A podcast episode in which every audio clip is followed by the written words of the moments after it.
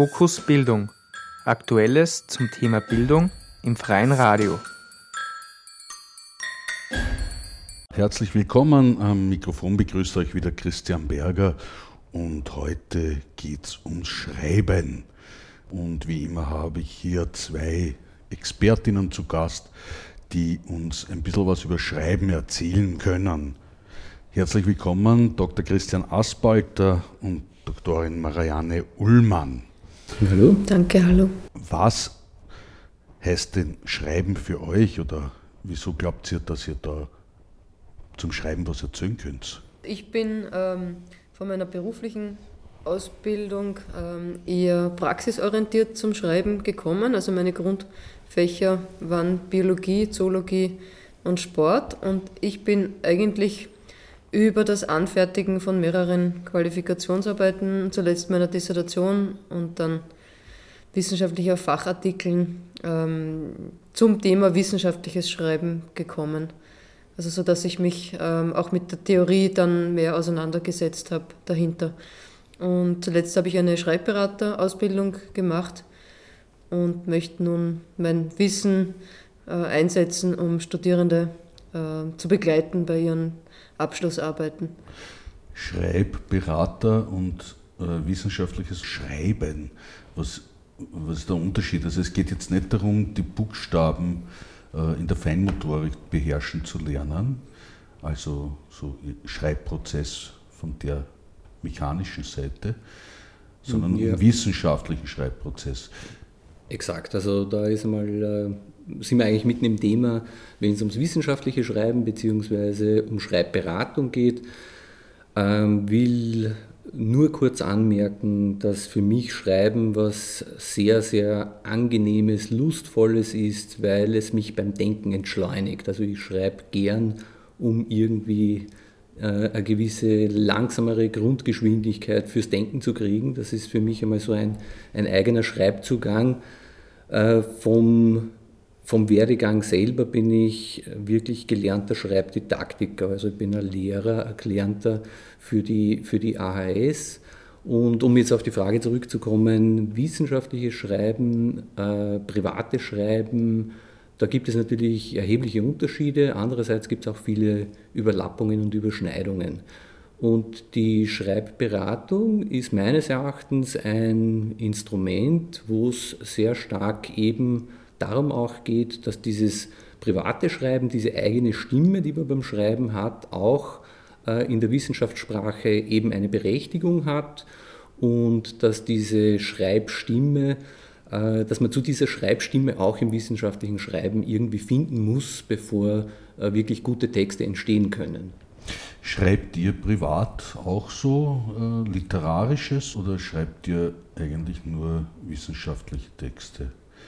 Wie schaut das aus, Marianne? Ja, also ich habe ähm, vor allem während meines Studiums auch äh, andere Texte als wissenschaftliche geschrieben. Ich habe Gedichte geschrieben, ich habe mich in Prosa versucht, ähm, ich führe schon mein ganzes Leben lang Tagebuch in unterschiedlichsten Formen, sei es jetzt so ein Tagebuch, wie man es halt ähm, versteht, oder ein Lesetagebuch äh, oder ein Reisetagebuch. Also da gibt es ja für alle möglichen Bereiche Tagebücher.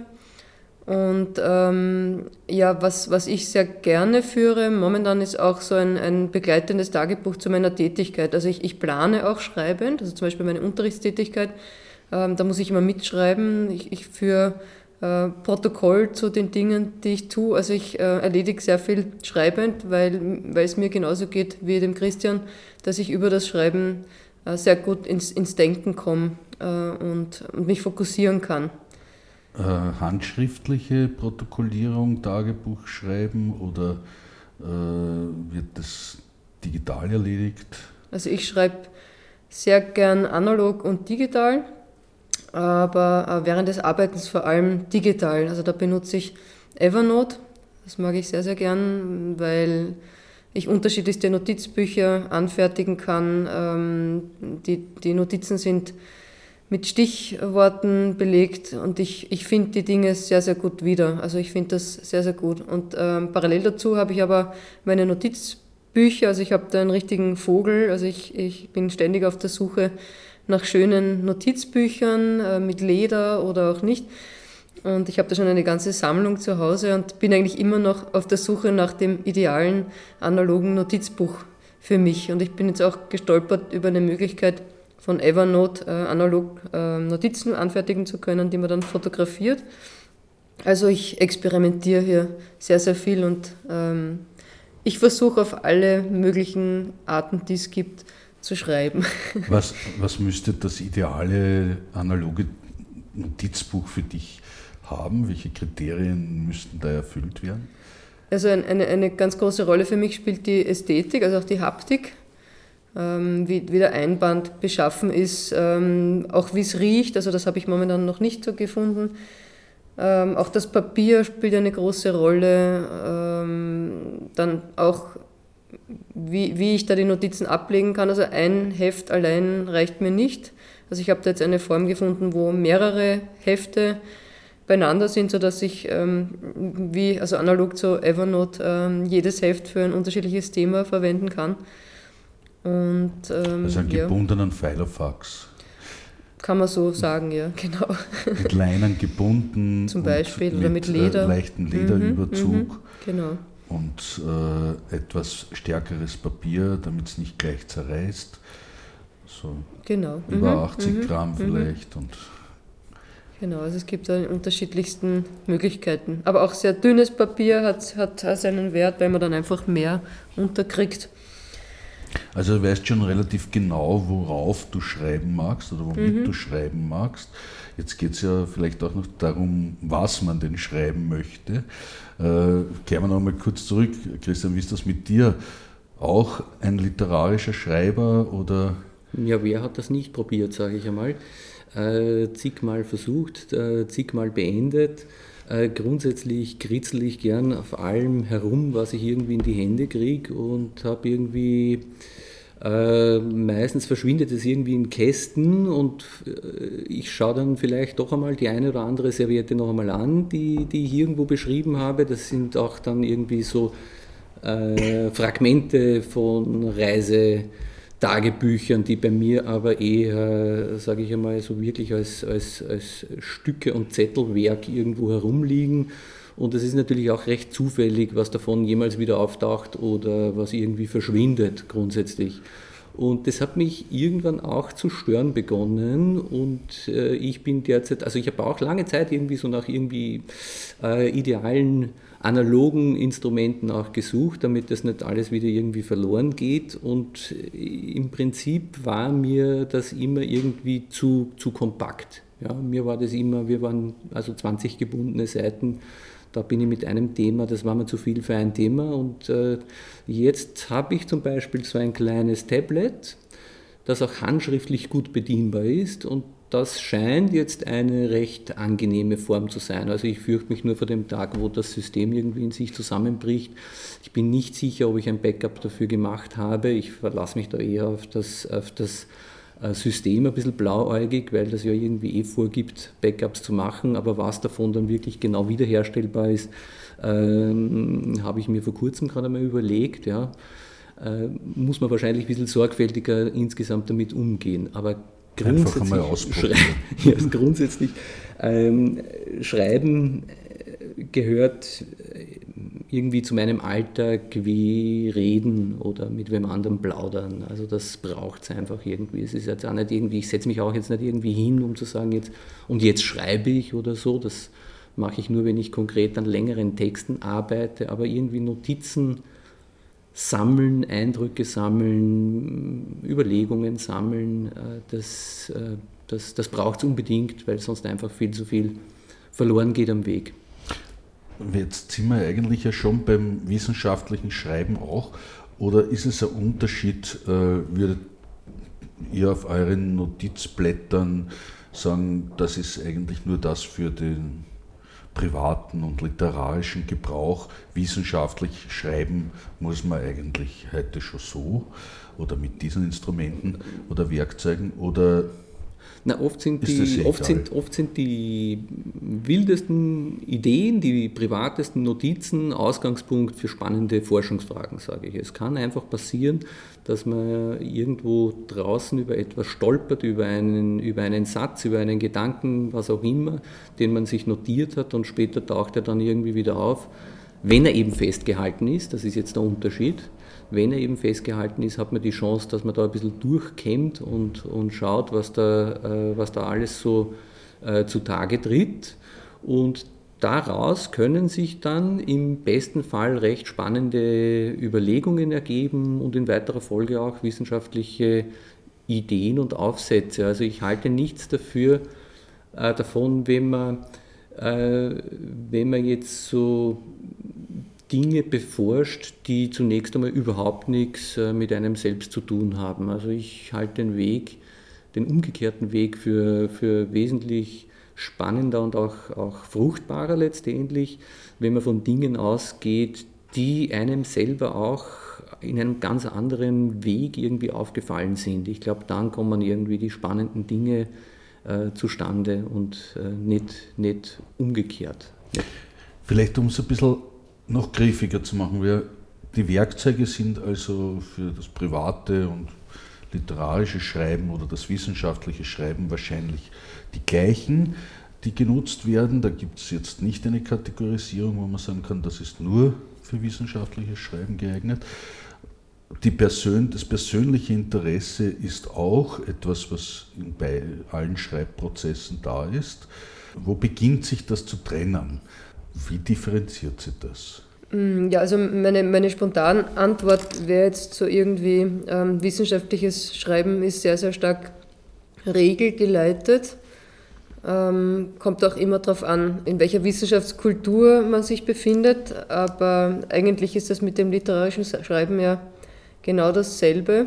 Wobei ich schon glaube, dass man beim literarischen Schreiben zunächst einmal mehr Freiraum hat oder oder zumindest glaubt, ihn zu haben. Also Schreibkurse fürs literarische Schreiben äh, laufen ja sehr oft unter dem Titel kreatives Schreiben, während das Wort kreativ beim wissenschaftlichen Schreiben sehr lange verpönt war. Ähm, jetzt allmählich nicht mehr so sehr. Also Elemente des kreativen Schreibens finden beim wissenschaftlichen äh, Schreiben immer mehr und mehr Platz, weil es einfach darum geht, seine Ideen auszuschöpfen und einfach auch diese persönliche Stimme zu entwickeln, die man ja beim kreativen Schreiben sehr, sehr gut entwickeln kann. Aber also ich denke mal, das sind so die, diese Trennlinien. Also auf der einen Seite äh, diese, diese Orientierung an, an einem Regelwerk, das sehr, sehr stark ausdifferenziert ist. Also man denkt nur an, ans Zitieren, ähm, äh, ja, an die diversen Textsorten, die man beim wissenschaftlichen Schreiben hat, wie zum Beispiel eine Qualifikationsarbeit oder ein Buch oder ein Fachartikel oder ein Exposé. Also da finden sich ganz, ganz viele äh, Textsorten, die man erstmal kennenlernen muss, äh, Und die bevor ihre man Eigenarten die, haben. Genau, genau. So wie auch die Schreiberinnen ihre Eigenarten haben. Mhm, mhm. Und wenn ihr jetzt Schreibberatung macht, und sagt, der kreative Prozess ist durchaus auch ein wesentlicher Teil und die Person hat was damit zu tun. Äh, gleichzeitig gibt es aber formale Kriterien, die man kennen sollten. Was ist es dann? Also die, die Schreibberatung, so wie wir sie ähm, durchführen wollen, versteht sich als, als nicht direktive Schreibberatung. Das heißt, ähm, wir sind nicht dazu da oder wir wollen nicht etwas vorschreiben oder auf etwas hinweisen mit den Worten, jetzt macht das so, weil das gehört so. Ähm, sondern wir, wir wollen die Studierenden eigentlich auch auf Entdeckungsreise führen, ähm, sodass sie ihren eigenen Weg finden können. Weil ich denke mal, genau das ist es, den, den eigenen Weg finden, aber in, in, in diesem regelgeleiteten Rahmen. Und das ist schon eine sehr, sehr große Herausforderung. Zum einen diesen Freiraum zu geben oder, oder, oder auch äh, bei diesem Freiraum zu begleiten, weil Freiraum ist ja nicht immer etwas Angenehmes. Und auf der anderen Seite aber auch dieses äh, Regelwerk zu vermitteln oder zumindest die Notwendigkeit ähm, für dieses Regelwerk und auch vielleicht dieser emotionale Aspekt, dass es nicht nur etwas Unangenehmes ist, sondern dass, dass es einfach auch notwendig ist, dass es diese Konventionen gibt beim wissenschaftlichen Arbeiten. Das heißt, das Ziel ist irgendwie auch, äh, sowas wie einen Habitus zu entwickeln. Es gab ein relativ großes Projekt, wissenschaftliches Schreiben als Habitus von, der, von der Linguistik hier in, in Wien. Und äh, ja, also grundsätzlich, ich, ich, sehe das ganz ähnlich äh, wie, wie Marianne. Also wissenschaftliches Schreiben ist einfach eine bestimmte Diskursform. Ja. Es ist eine bestimmte Diskursform, wo wo es eben dieses große Regelwerk gibt, aber nicht nur das Regelwerk über Formalitäten, sondern auch äh, eine gewisse Regelhaftigkeit in den, in den Argumentationsabläufen. Ja. Das wäre dann das, was, äh, was du als äh, Habitus dann auch bezeichnet hättest.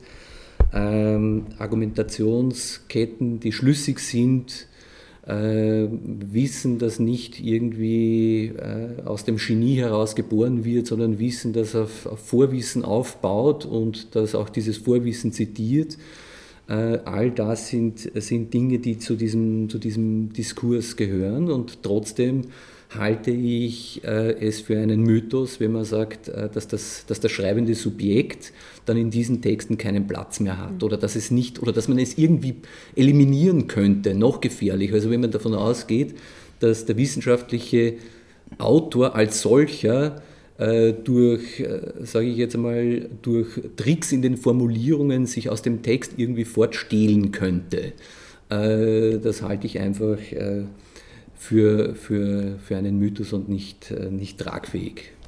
Grundsätzlich glaube ich nicht, dass man äh, in der fortgeschrittenen Diskussion von dieser Objektivität mittlerweile spricht, sondern zumindest von der Intersubjektivität, also das, was Subjekte äh, gemeinsam anhand bestimmter methodischer Kriterien nachvollziehen können dann als Ergebnisse. Und das ist komplett was anderes als so etwas wie die Objektivität, weil natürlich auch der Ausschnitt, den ich messe, im besten Falle ja trotzdem eine Entscheidung war, äh, was ich mir da genau anschaue und welches Maßband oder welchen Maßstab ich an diese Dinge anlege.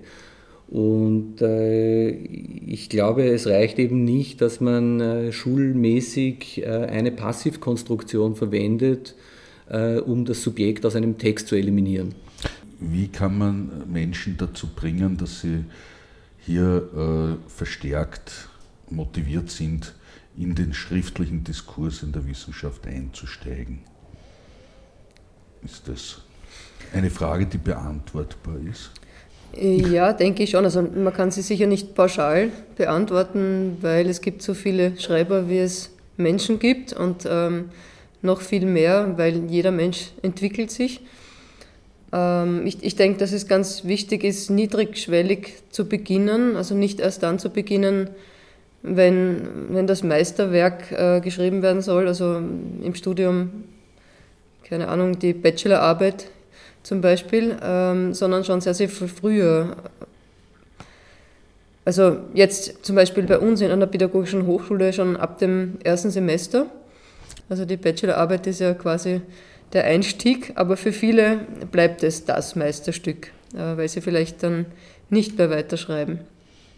Ja, und, und ich, ich glaube, dass es, dass es notwendig ist, ähm, da ein bisschen Freiheit reinzubringen und auch ein bisschen Leichtigkeit. Also ich denke mir, dass das wissenschaftliche Arbeiten ganz viel mit Schwere verbunden ist. Also ich bin unlängst mal im Bus gefahren und habe Studentinnen ähm, gehört, die, die über ihre Erlebnisse rund um die Bachelorarbeit gesprochen haben und die eine hat, hat so aus dem Bauch heraus gemeint, naja, Spaß ist das keine, es ist eigentlich nur eine Belastung. Und, und ich denke mal, sie hat für ganz, ganz viele Studierende gesprochen. Und ich bin aber der Überzeugung, dass das nicht unbedingt sein muss, ähm, dass, dass man auch sehr freudvoll herangehen kann oder das auch so vermitteln kann. Und dass, dass es leider bei uns so ist, dass noch so viel Staub anhaftet dem, dem ganzen Thema und der ganzen Thematik. Und ähm, für, für mich ist auch diese Argumentation, man muss sich komplett raushalten aus einem wissenschaftlichen Text als Subjekt, ähm, so eine Position, die, die sehr, sehr verstaubt ist und sehr, sehr abschreckend wirkt.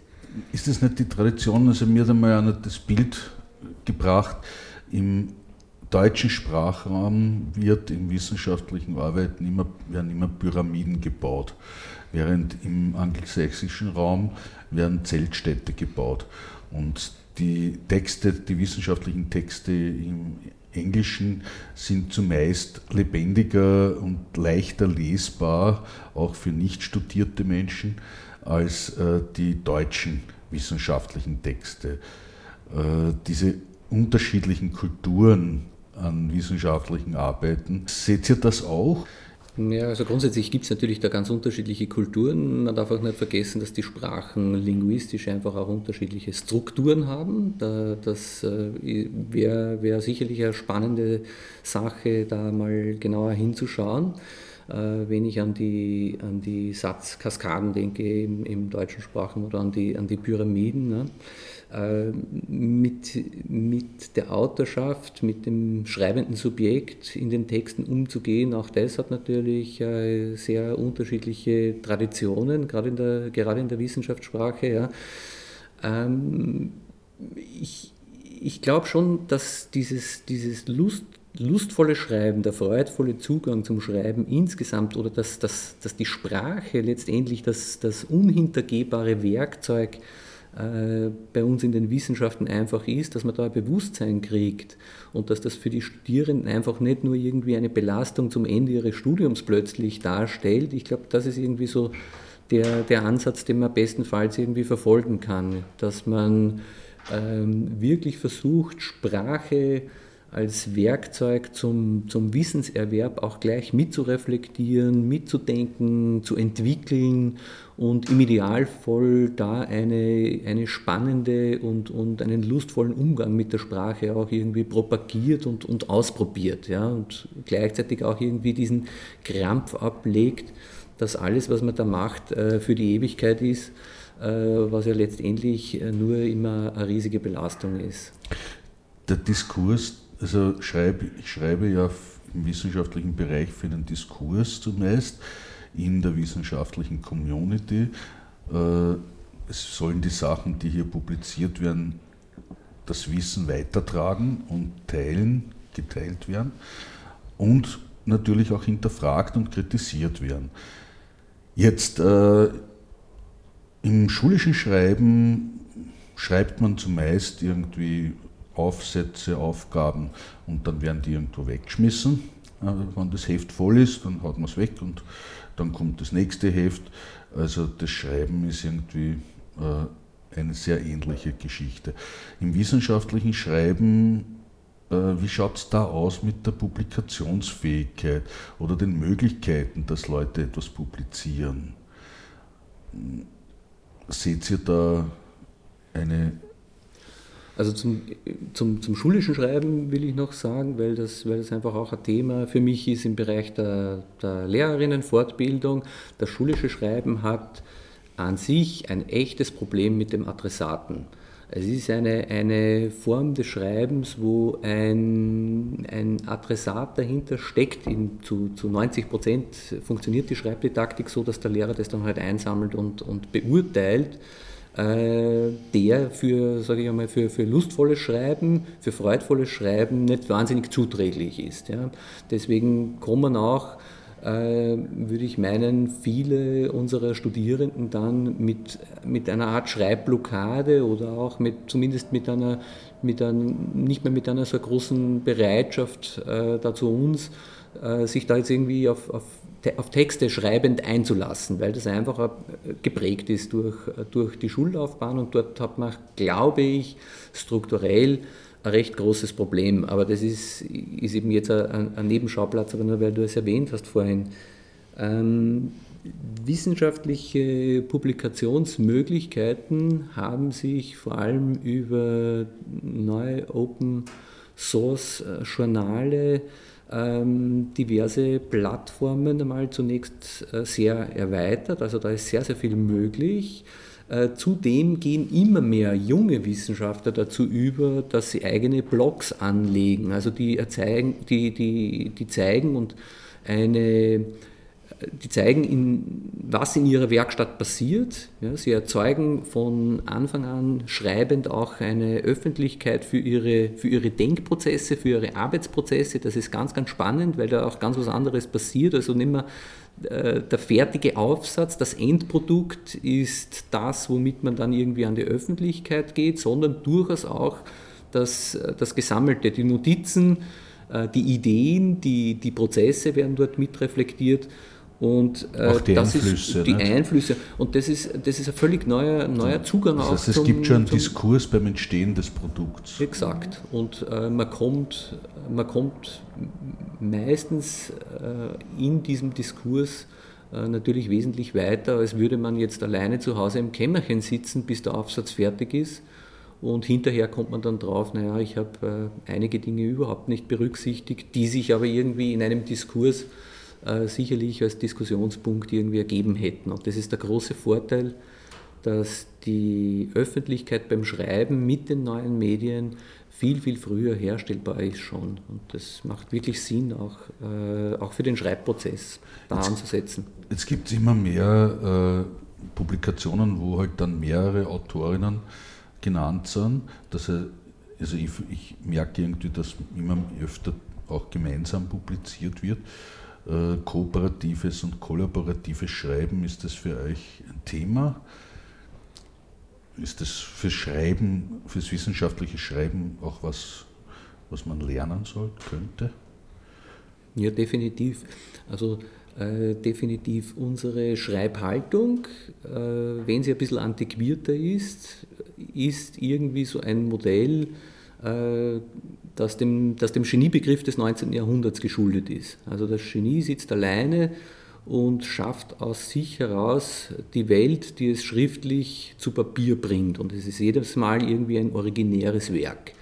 Und äh, das hat sich bis hinein in die, in die Wissenschaftskultur auch äh, letztendlich äh, als Haltung verbreitet. Und also ich habe das selber irgendwie gegen Ende meines Studiums mitgekriegt, dass dass, also dass die jüngere Generation beim Schreiben eigentlich immer stärker gemeinsam produziert hat. Zwar meist sehr klar abgesteckt, also irgendwie so kapitelweise oder, oder fragenweise sich dann an, an Themen herangemacht hat. Ich glaube, dass man mittlerweile wirklich noch weiter ist. Also ähm, Beispiel, habe gerade mit einem Kollegen ein, ein Exposé ausgearbeitet äh, für einen Beitrag und das funktioniert dann zum Beispiel über Google Doc. Also da geht es dann wirklich äh, so weit, dass mehr oder weniger auch in den Formulierungen des anderen mitformuliert wird und dass die Ideen wesentlich, also wesentlich zeitiger schon abgeglichen werden und dass man dann tatsächlich gemeinsame Texte produziert. Okay, äh, die Lust am Schreiben wollt ihr wecken und äh, wie wollt ihr das tun? Ja, auf zwei Wegen. Zum einen ähm, im Unterricht immer wieder äh, Schreibszenarien einfließen lassen. Also ich habe zum Beispiel unlängst äh, ein Seminar gehalten zum Thema Fußgesundheit, weil ich bin auch in, in diesen Bereichen hier tätig und habe die Studierenden einfach einen, einen Brief an sich selbst aus der Perspektive ihrer Füße schreiben lassen. Und das sind einfach Dinge, die dann nicht benotet werden, sondern die äh, einfach freudvoll geschrieben werden und einander vorgelesen werden. Und auf der anderen Seite die, die Schreibberatung, wo man, wo man sich Zeit nimmt, an, an kleinen äh, Stellgliedern zu arbeiten und vielleicht auch lustige ähm, Methoden einfließen lässt. Wie zum Beispiel, ähm, ich beschreibe meinen Breit äh, Schreibprozess aus der Perspektive meines Computers. Also Schreibprozesse kann man äh, fördern, Schreibprozesse kann man unterstützen, Schreiben, wissenschaftliches Schreiben kann man auch teilweise erlernen und ihr helft ihnen, den Leuten dabei, dieses wissenschaftliche Schreiben verstärkt einzusetzen und dabei die Lust nicht zu verlieren. Herzlichen Dank fürs Dagewesensein. Äh, Dr. Christian Aspalter und Doktorin Marianne Ullmann, Schreibberaterinnen, derzeit an der Pädagogischen Hochschule Wien tätig. Es verabschiedet sich Christian Berger.